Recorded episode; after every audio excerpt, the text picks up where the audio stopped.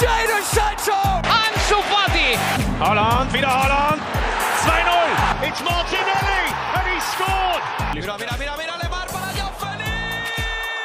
Golazo! C'est bien fait Oh, le doublé Le doublé pour Ryan Cherki Porto finds Odegaard. Martin Odegaard! The opening goal!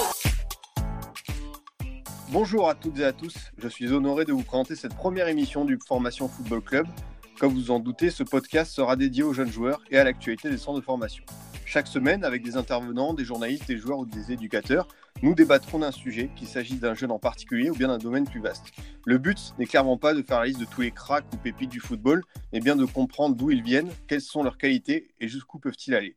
Je m'appelle Adrien et pour inaugurer ce projet, on va parler d'un joueur qui a seulement 21 ans, a déjà vécu de nombreuses péripéties. Il s'agit de Martin Odegaard, milieu offensif norvégien qui évolue actuellement à la Real Sociedad, mais qui appartient toujours au Real Madrid. Pour évoquer son cas, j'accueille deux invités qui le suivent chaque semaine. Benjamin Chahine du site Foria Liga. Comment tu vas, Benjamin? Ça va, ça va, merci. Ouais, super. Oui, nickel, nickel. Ok, très bien. Également à mes côtés, on retrouve Nicolas Chartrain, que l'on peut voir sur le site Nordisque Football. Ça va, Nicolas? Super, la forme. Et, euh, Ouais, enchanté de, de commencer par Martin Odegaard. Ok, bah moi aussi je suis enchanté de commencer par lui. Alors, qui est Martin Odegaard? On va dire que cette saison, de nombreux observateurs le considèrent comme l'un des trois meilleurs joueurs de Liga avec Lionel Messi et Karim Benzema. Son parcours est singulier et son statut de talent très précoce aurait pu le perdre avec cette arrivée très tôt dans la capitale espagnole. Cependant, à force de patience avec un passage remarqué aux Pays-Bas, le Norvégien a su trouver la constance nécessaire pour s'épanouir de nouveau. Désormais, on parle de lui comme d'un possible titulaire probable pour les années à venir du côté de Santiago Bernabéu. Voici en résumé, on va dire son parcours.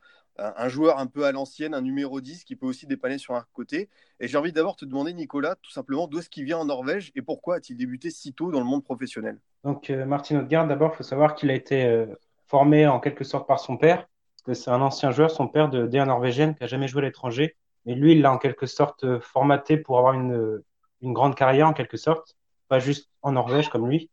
Donc, euh, jusqu'à ses 13 ans, c'était son entraîneur et formateur personnel dans un club qu'il a créé. Et ensuite, il a rejoint Strømgodset, son premier club professionnel, où bah, il a fait ses débuts à, à seulement 15 ans. Et euh, ça a été, dès le début, il était performant et puis euh, il a réalisé des, des passes décisives ou des buts. Et il a, ensuite, il a été titulaire, il a fait une saison complète là-bas.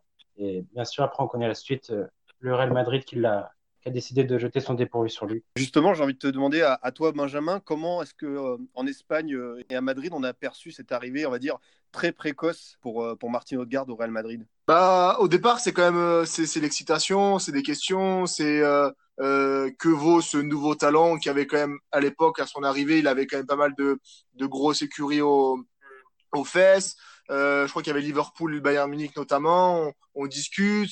Euh, ça a suscité beaucoup de beaucoup d'intérêt, surtout que son père est arrivé en même temps que lui. On parlait d'un contrat assez particulier avec euh, s'entraîner avec l'équipe pro, euh, en même temps jouer avec l'équipe réserve.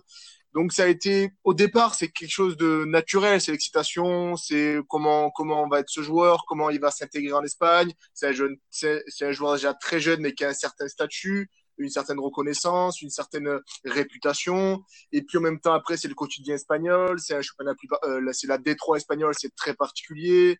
C'est des ambitions de montée qui sont un peu, qui sont, qui sont revues à la baisse. C'est un joueur qui ne surnage plus. Euh, donc après, on est passé de, de, de, de, la, de la satisfaction pour certains médias espagnols, parce que il y a quand même une presse qui est très partisane en Espagne, à des questions sur le niveau réel de Martin Odegaard. Est-ce qu'il avait le niveau pour venir au Real? Est-ce que c'était pas trop tôt? Est-ce qu'il n'est pas en train de se perdre?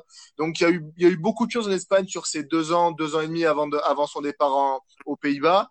Et c'est vraiment ça. l'a- Je pense que ça a fini de le formater, donner une routine, euh, une manière d'entraînement, des entraînements très compliqués, très lourds, euh, vraiment une, une vraie une vraie un vrai amour du travail, en tout cas une habitude du travail.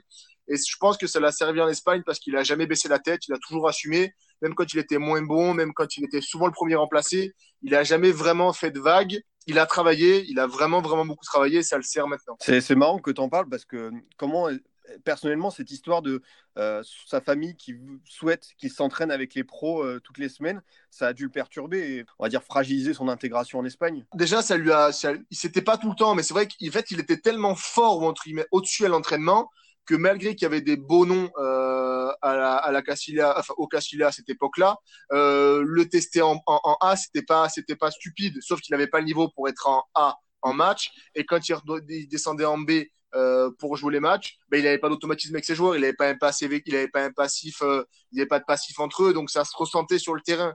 Euh, du coup, ça sans dire que ça l'a freiné, mais en fait, quand il arrive à Madrid, c'est plus euh, le joyau de l'équipe, c'est un joyau parmi d'autres.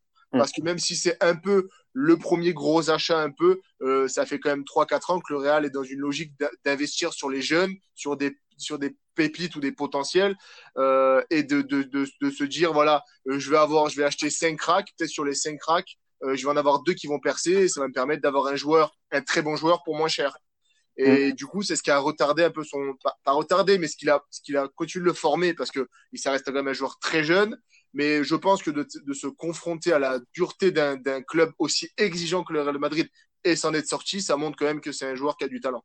Alors du coup, c'est ça, il ne joue que trois matchs en pro euh, avec le Real Madrid lors de cette première phase. Et il y a un départ à Erenven qui intervient à l'intersaison 2017. Euh, Nicolas, est-ce que selon toi, c'était le bon choix de partir aux Pays-Bas, de, s'exiler loin du Real Madrid? Oui, je pense que c'était le bon choix parce que les, joueurs nordiques qui vont aux Pays-Bas, souvent, c'est pour euh, soit concrétiser leur potentiel, soit euh, le développer. D'ailleurs, il aurait pu être prêté au Stade Rennais en Ligue 1. Il avait d'ailleurs été dans les tribunes voir un match. Ça s'est pas fait finalement, mais je pense que c'était bien mieux le choix de Laura Weisig que, que, la Ligue 1. Quoi. Pour lui, ça se passe bien là-bas. Et il a enchaîné un second prêt au Vitesse Arnhem. Donc euh, les Pays-Bas, pour lui, durant deux saisons, il s'est éclaté là-bas. Au début, c'était pas tellement simple à Ironven. On voyait qu'il avait un peu un manque de confiance et qu'il était plus en sélection norvégienne. En plus, qu'il avait fait ses débuts en sélection norvégienne à 15 ans.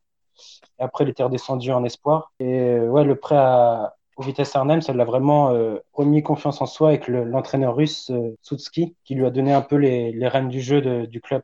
Et l'été dernier, si je m'abuse, ça parlait peut-être d'un départ à l'Ajax. L'Ajax le voulait, c'est ça? C'est ça. ça. Ça, ça aurait été euh, très, très intéressant, hein. on va pas se mentir. Ça aurait été la suite logique aux Pays-Bas, ouais. Surtout avec ce qu'avait montré l'Ajax cette saison-là, c'était intéressant. Finalement, il n'y a pas eu l'Ajax, il y a eu la, la Real Sociedad, donc euh, un troisième prêt, mais cette fois-ci en Liga. Benjamin, comment tu expliques euh, ce choix de la part du club et aussi le, le, le joueur? On, est, on, imagine qu'il a dû donner son accord pour partir au Pays Basque. Quand on fait la liste des pour et des contre, je dis pas que l'Ajax c'était un mauvais choix, mais à la Real Sociedad, c'est actuellement euh, la star de l'équipe. Euh, même s'il mmh. forme un très beau, il y a un très beau, un très beau tandem avec notamment euh, Malcolm Merino euh, en, en, en, relayeur. À la Real Sociedad, il arrive dans, un, dans, un, dans la bonne période en plus du club basque parce que ils ont changé de coach en, l'année dernière en début d'année, Emmanuel Alguacil, qui était l'ancien la, la, la, Cantera et de la B, c'est un garçon qui est connu et reconnu en Espagne, enfin et surtout à la Real Sociedad, qui n'a pas peur de lancer des jeunes. Depuis toujours, il a lancé une dizaine de jeunes dans le dans l'équipe l'équipe première. C'est un garçon qui prend un jeu offensif, qui prend un pressing, qui prend un jeu de passe, euh, qui veut que ses équipes jouent à un football chatoyant et intéressant. Et il a filé les clés du camion à, à, à Martin Odegaard dans un rôle de relayeur. Il est 8-10 euh, c'est, on va dire, c'est le, le, joueur qui doit impacter vraiment et qui le fait très bien parce que même quand c'est là, c'est un peu plus compliqué parce que la Real est dans une zone un peu, dans une période un peu plus difficile en termes de résultats. Il faut une excellente première partie de saison et sur cette première partie de saison qui est excellente, Martin Odegaard, il est le meilleur joueur de l'équipe. Il marque des coups francs, il fait des passes décisives. Quand c'est dur, euh, il arrive à trouver la passe qu'il faut au bon moment pour marquer le seul but du match qui va permettre à son équipe de gagner il est vraiment, vraiment meilleur. Et là, on voit euh, le joueur qu'il est devenu. Euh, parce que, comme on, comme, comme on l'a évoqué avant, son prêt en, en, aux Pays-Bas l'a permis de devenir un joueur beaucoup plus complet, parce qu'il me semble qu'au Vitesse Sanam, il joue même ailier dans un 4-4-2, il me semble. Droit. Et là, il joue 8, mais ça, il, a, il a des bonnes consignes, il peut vraiment réciter, il est bon à la relance, euh, il est bon à la récupération, en même temps, il est très impactant devant, il est vraiment euh, omniprésent dans le, dans, dans, le, dans le jeu de son équipe comme je l'ai dit, après, il profite aussi de la bonne forme de la Real Sociedad, qui est un club qui a, qui a l'habitude de, de, former des joueurs, qui a l'habitude, il n'y a pas vraiment de pression, il n'y a pas la pression du résultat. Là, il joue avec Porto, William Procé, Isaac, euh, il a Michael Merino, il a Zubeldia, il a Azir Laramanji, il a Robin Lormand derrière. Il a une belle équipe, une équipe qui joue bien au football, donc ça lui permet de, de, de valider sa progression et de montrer que c'est un joueur de D1 maintenant et un très bon joueur de D1 en Liga, proche du Real de Madrid.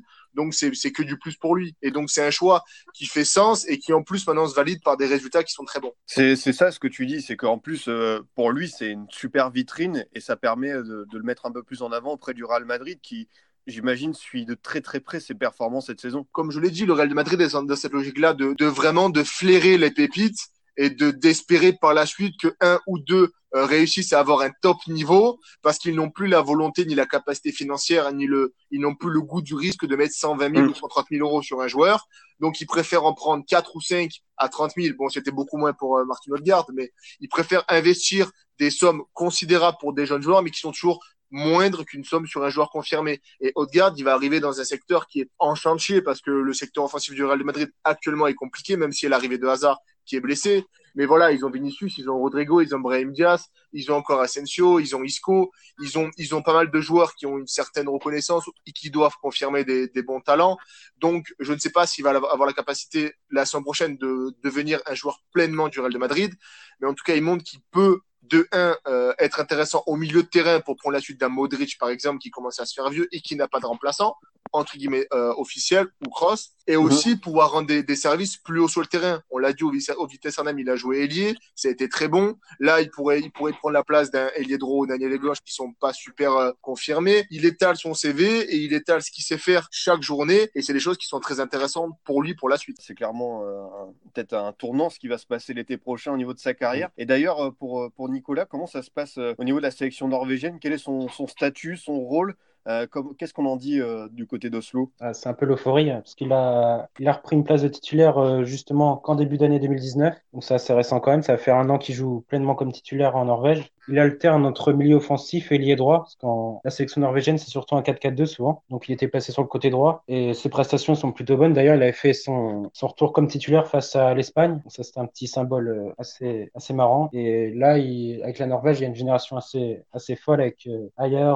Berge ou encore encore bien sûr. Donc il y a beaucoup d'espoir et lui, il est censé être le créateur de la sélection norvégienne qui va, qui va essayer de disputer l'Euro cet été euh, en disputant un barrage face euh, à la Serbie euh, en mars prochain.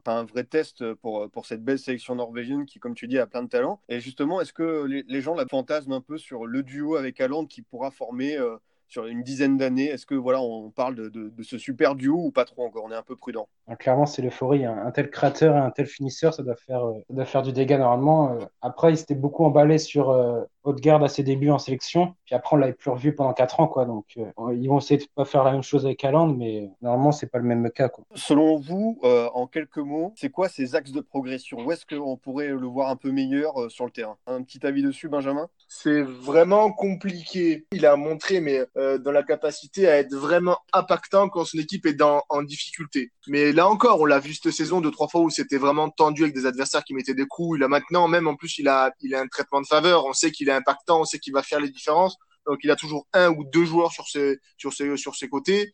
Euh, on l'a vu face au Celta en première partie de saison. Il avait euh, Sheikh Job qui était Papier qui était l'ancien du, euh, du, de Lyon qui est revenu au Celta qui lui a fait vraiment vraiment subir un traitement très particulier pendant 60 minutes. À force, euh, le milieu de terrain du Celta prend un carton rouge. Trois minutes après, il sort une passe de magie, mais euh, incroyable dans l'intervalle entre deux défenseurs pour ça, pour marquer le seul but du match. Là, actuellement, trouver un axe de, de, de, progression quand on le voit en Liga, c'est compliqué parce que il est, dans un, il est dans un environnement qui est favorable à la performance, mais il marque, il fait marquer, il fait, il y a des, il y a des matchs, il a fait 12, 13 passes clés dans, pendant 90 minutes. Il s'entend très bien avec Oyarzabal et Porto, qui sont des ailiers qui ont l'habitude de rentrer pour marquer. On a Isaac, ça, ça, ça s'entend très bien avec Isaac. Ça s'entend, ça s'entendait bien avec William Procé, ça s'entend très bien avec euh, avec euh, Merino, son compère, ça s'entend très bien avec Guevara quand il joue derrière.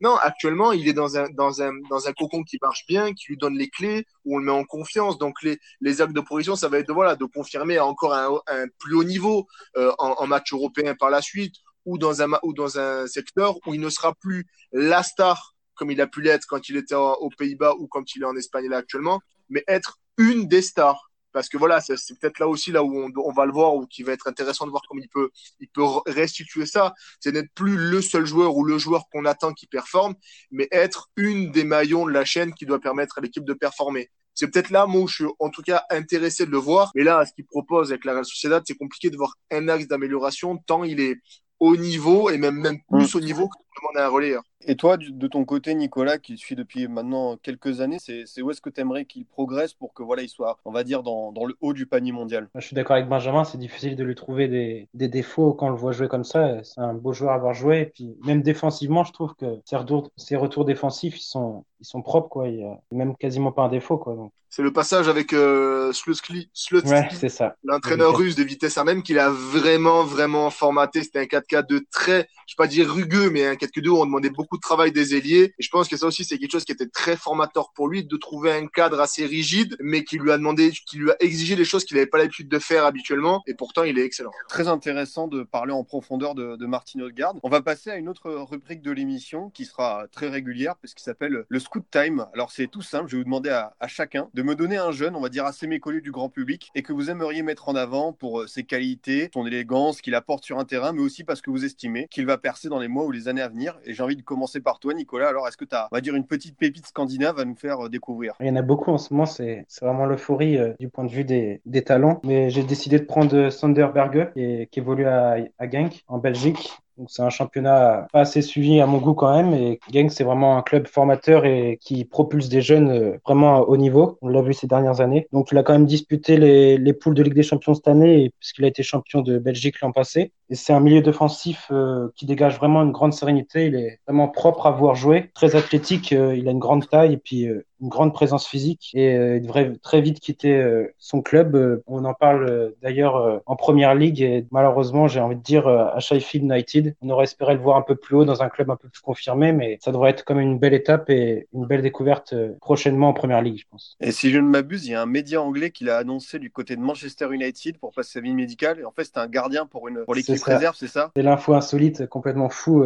On n'y croyait même pas qu'il allait signer à Manchester United. Et on voit la photo et allez, il y a un petit air de ressemblance, mais c'est c'est pas du tout lui. Quoi. Il était en Belgique tranquillement en train de s'entraîner, donc ça a bien dû le faire marrer. Ça nous a bien fait marrer. C'est bien que tu mettes en avant plus la Belgique parce que et notamment Genk, c'est un club euh, qu'on qu voit de plus en plus. Et il y a Koulibaly de Naples et Milinkovic Savic de la Lazio qui sont passés par là. C'est ça. Wilfried ouais, Nidi euh, aussi. C'est une très très belle école. Toi, Benjamin, est-ce qu'il y a voilà un petit joueur en, en Espagne qui qui te plaît ces dernières semaines et que tu as envie de nous faire découvrir, enfin, ou de mettre en avant, on va dire? Ah, il y en a, il y en a énormément, euh, parce que c'est vrai que le championnat espagnol, vu qu'il est quand même euh, moins doté financièrement que les autres, notamment le championnat anglais, euh, ils ont cette faculté à lancer régulièrement des jeunes et en tout cas leur faire confiance. Je vais prendre, je vais, je vais faire la sécurité en parlant de Ferran Torres.